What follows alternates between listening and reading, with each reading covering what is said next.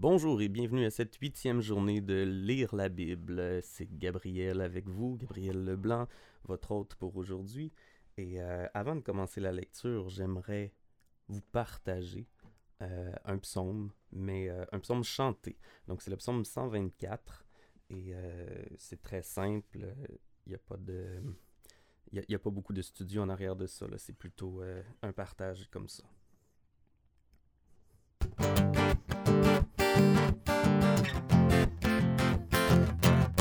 Que le peuple chante en l'éternel parmi nous. Ceux qui nous attaquent dans leur colère nous auraient engloutis comme l'eau. Qui nous emporte, notre secours est dans le nom de l'éternel.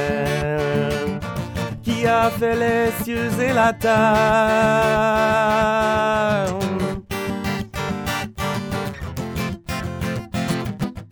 Béni soit l'éternel, le Dieu qui nous protège nous nous échappons comme un oiseau s'échappe du piège des oiseleurs.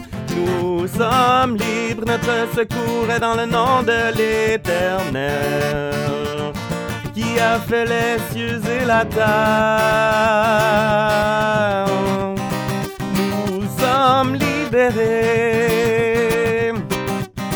Nous sommes libérés.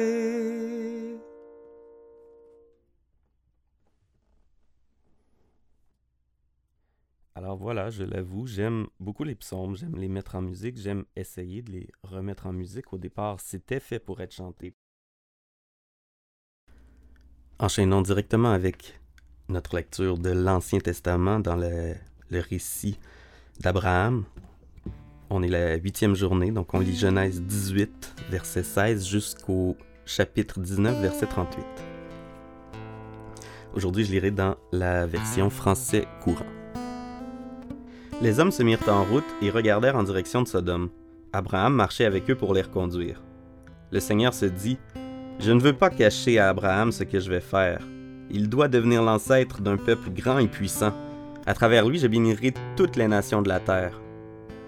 Je l'ai choisi pour qu'il ordonne à ses fils et à ses descendants d'observer mes commandements en ayant une conduite juste et droite, afin que j'accomplisse en sa faveur ce que je lui ai promis. Le Seigneur dit alors à Abraham, les accusations contre les populations de Sodome et Gomorre sont graves, leurs péchés sont énormes. Je vais descendre pour vérifier les accusations que j'entends porter contre eux. S'ils font tout ce mal, je le saurai. Deux des visiteurs quittèrent cet endroit et se dirigèrent vers Sodome, tandis que le Seigneur restait avec Abraham. Abraham se rapprocha et dit Seigneur, vas-tu vraiment faire périr ensemble l'innocent et le coupable? Il y a peut-être 50 justes à Sodome. Vas-tu quand même détruire cette ville? Ne veux-tu pas lui pardonner à cause des 50 justes qui s'y trouvent? Non, tu ne peux pas agir ainsi. Tu ne feras pas mourir l'innocent avec le coupable, de sorte que l'innocent ait le même sort que le coupable. Il n'est pas possible que le juge de la terre ne respecte pas la justice. Le Seigneur répondit, Si je trouve à Sodome 50 justes, je pardonnerai à toute la ville à cause d'eux. Abraham reprit Excuse-moi d'oser te parler, Seigneur, moi qui ne suis qu'un peu de poussière et de cendre. Au lieu de cinquante justes, il n'y en aura peut-être que quarante-cinq. Pour les cinq qui manquent, détruiras-tu toute la ville? Dieu dit Je ne la détruirai pas si j'y trouve quarante-cinq justes. Abraham insista On n'en trouvera peut-être que quarante.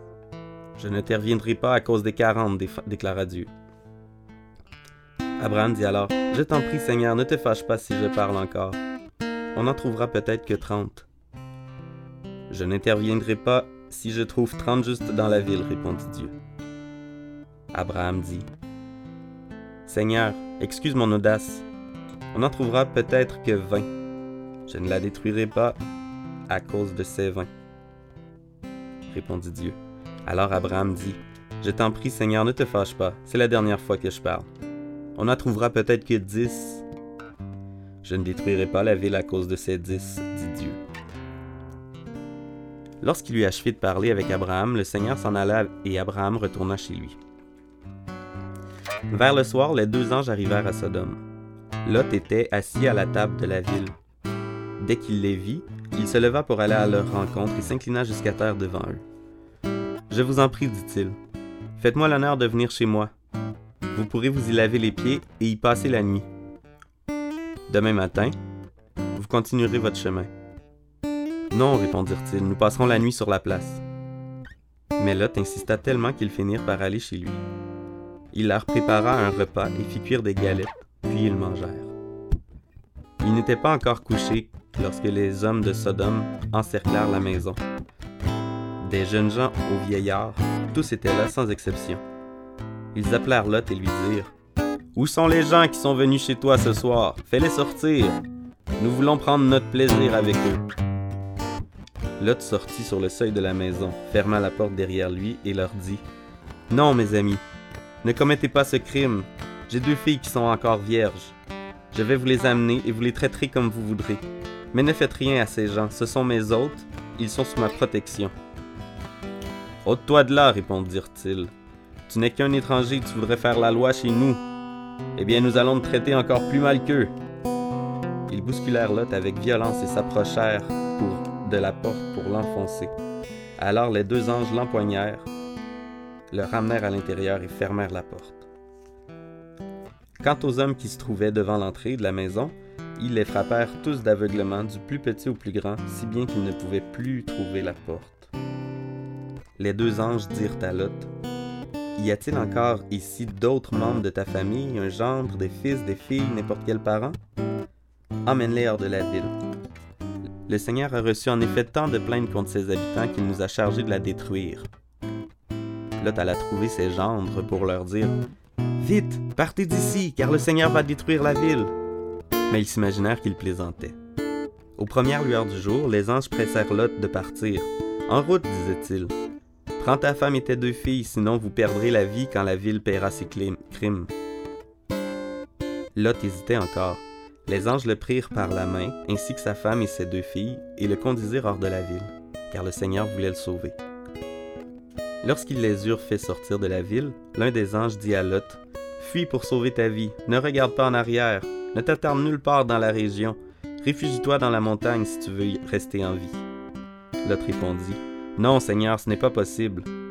Bien sûr, j'ai bénéficié de ta bienveillance et tu m'as fait une grande faveur en me sauvant la vie. Mais moi, je ne pourrai pas fuir jusque dans la montagne avant que le malheur m'atteigne et je mourrai. Tu vois cette petite ville? Elle est assez proche pour que je puisse courir jusque-là. Laisse-moi m'y réfugier puisqu'elle est si petite et j'aurai la vie sauve. Eh bien, dit l'ange, je t'accorde encore cette faveur de laisser intacte la ville dont tu parles. Va vite t'y réfugier, car je ne puis rien faire avant que tu y sois arrivé. C'est pourquoi on a appelé cette ville Soir. Le soleil se levait quand Lot arriva à Soir. C'est alors que le Seigneur fit tomber du ciel sur Sodome et Gomorre une pluie de soufre enflammé. Il soumit à un total bouleversement ces deux villes et leur population, ainsi que toute la région et sa végétation. La femme de Lot regarda en arrière et fut changée en statue de sel. Tôt le lendemain matin, Abraham se rendit à l'endroit où il s'était tenu en présence du Seigneur. Quand il regarda en direction de Sodome, Gomorre et de toute la région environnante, il vit monter de la plaine une fumée semblable à celle d'un incendie. Quand Dieu détruisit les villes de cette région où habitait Lot, il pensa à Abraham et il permit à Lot d'échapper à ce bouleversement. Lot avait peur de rester à Sor. Il quitta la ville et alla vivre dans la montagne. Ses deux filles l'accompagnèrent. Il s'installa avec elles dans une grotte. Un jour, l'aîné dit à sa sœur Notre père est vieux. Il n'y a pas d'homme dans la région pour nous épouser, comme cela se fait partout. Viens, nous allons enivrer notre père, puis nous passerons la nuit avec lui pour lui donner des descendants. Elles enivrèrent donc leur père ce soir-là, et l'aîné passa la nuit avec lui. Il ne s'aperçut de rien, ni quand elle se coucha, ni quand elle se releva. Le lendemain, l'aîné dit à sa sœur Ça y est, j'ai passé la nuit avec notre père. Enivrons-le encore ce soir, ce sera ton tour. Ainsi nous pourrons lui donner des descendants. Elles enivrèrent encore leur père ce soir-là, et la cadette passa la nuit avec lui. Il ne s'aperçut de rien quand elle se coucha, ni quand elle se releva. Les deux filles de Lot devinrent enceintes. L'aînée mit au monde un fils qu'elle appela Moab. Il est l'ancêtre des Moabites d'aujourd'hui. La cadette, elle aussi, mit au monde un fils. Elle l'appela Ben-Ami. Il est l'ancêtre des Ammonites aujourd'hui. La lecture se continue dans le psaume 8. C'est un psaume appartenant au répertoire du chef de chorale et au recueil de David, accompagnement sur la harpe de Gath. Psaume 8. Ô Seigneur notre Maître, que ta renommée est grande sur toute la terre. Ta majesté surpasse la majesté du ciel, mais c'est la voix des petits-enfants, des tout petits-enfants que tu opposes à tes adversaires. Elle est comme un rempart que tu dresses pour réduire au silence tes ennemis les plus acharnés. Quand je vois le ciel, ton ouvrage, la lune et les étoiles que tu y as placées, je, je me demande L'homme a-t-il tant d'importance pour que tu penses à lui? Un être humain mérite-t-il vraiment que tu t'occupes de lui? Or, tu l'as fait presque l'égal des anges, tu le couronnes de gloire et d'honneur, tu le fais régner sur tout ce que tu as créé, tu as tout mis à ses pieds, moutons, chèvres et bœufs, et même les bêtes sauvages, les oiseaux, les poissons, et tout ce qui suit les pistes des mers. Ô Seigneur notre Maître, que ta renommée est grande sur toute la terre. Proverbe chapitre 2, versets 6, 7 et 8. C'est le Seigneur qui donne la sagesse, la connaissance et la raison viennent de lui. Il aide les hommes droits comme un bouclier, il protège ceux qui vivent dans l'intégrité. Il secourt ceux qui se comportent équitablement avec les autres. Il garde ceux qui lui sont dévoués. Alors passons au Nouveau Testament avec la poursuite de l'épître de Marc. Chapitre 6, versets 1 à 29. Jésus quitta cet endroit et se rendit dans la ville où il avait grandi. Ses disciples l'accompagnaient. Le jour du sabbat, il se mit à enseigner dans la synagogue. Ses nombreux auditeurs furent très étonnés. Ils disaient D'où a-t-il tout cela? Qui donc lui a donné cette sagesse et le pouvoir d'accomplir de tels miracles? N'est-ce pas lui le charpentier, le fils de Marie et le frère de Jacques, de José, de Jude et de Simon? Et ses sœurs ne vivent-elles pas ici parmi nous? Et cela les empêchait de croire en lui. Alors Jésus leur dit, Un prophète est estimé partout, excepté dans sa ville natale, sa parenté et sa famille. Jésus ne put faire là aucun miracle, si ce n'est qu'il posa les mains sur quelques malades et les guérit. Et il s'étonnait du manque de foi des gens de sa ville.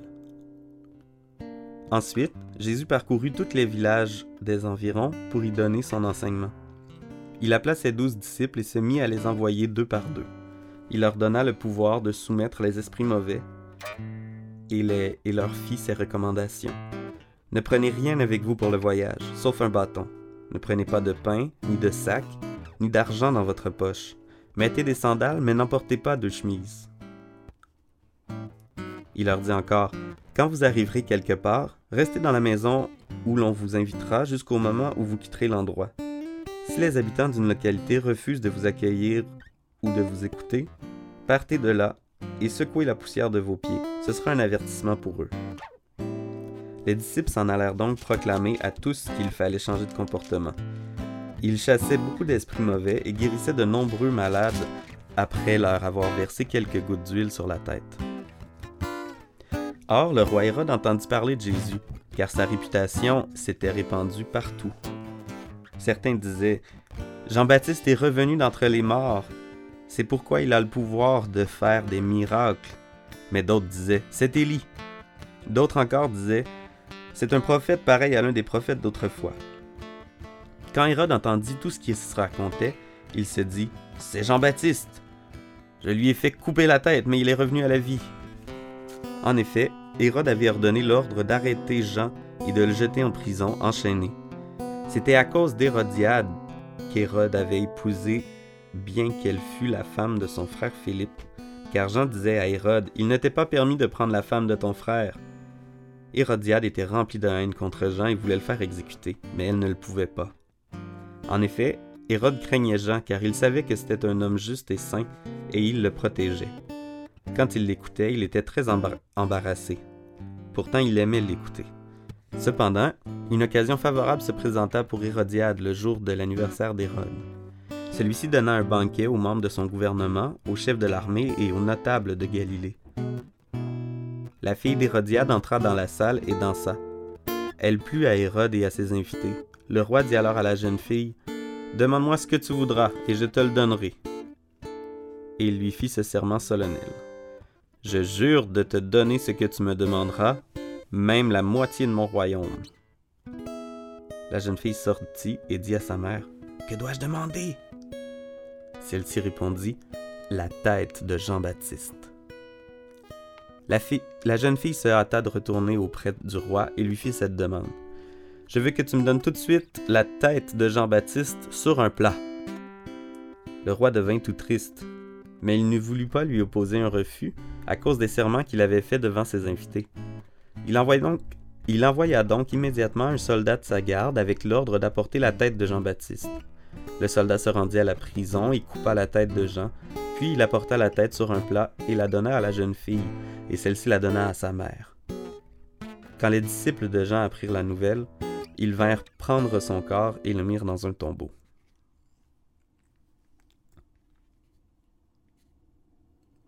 Prions. Seigneur Dieu, je veux te louer pour ta grande sagesse. Comme on a lu dans les Proverbes, ton intelligence est parfaite. Merci parce que la Bible est suffisante Parfois, il y a des mystères qu'on n'arrive pas à comprendre. Euh, mais Seigneur, donne-nous la foi d'accepter ta volonté pour nous, ta volonté pour ton peuple de racheter. On a lu que tu as détruit l'ensemble de la terre avec le déluge, les villes de Sodome et Gomorre. On te loue pour ta puissance. On te loue pour ta sagesse. On sait que tu es un Dieu d'amour et on sait également que tu es un Dieu juste. Et euh, tu nous montres dans les premiers chapitres de la Bible, premier chapitre de Genèse, que le péché doit être pris au sérieux. Tu dis que le salaire du péché est la mort. Merci pour euh, Jésus qui vient nous qui vient changer cette euh, cette phrase là le, c'est-à-dire qui vient enlever le péché parce que lui n'a pas commis de péché. Puis c'est à cause de cette c'est à cause de cette perfection qu'on a accès à toi. Puis notre vie résultera pas en, la mort parce que le péché dans nos vies est la lutte est déjà gagnée. Elle gagnée au ciel pour l'éternité, mais euh, Saint-Esprit, renouvelle ta présence en nous pour lutter jour après jour contre ce péché. Et euh, accorde-nous ta grâce aujourd'hui encore et ton amour parfait. Amen.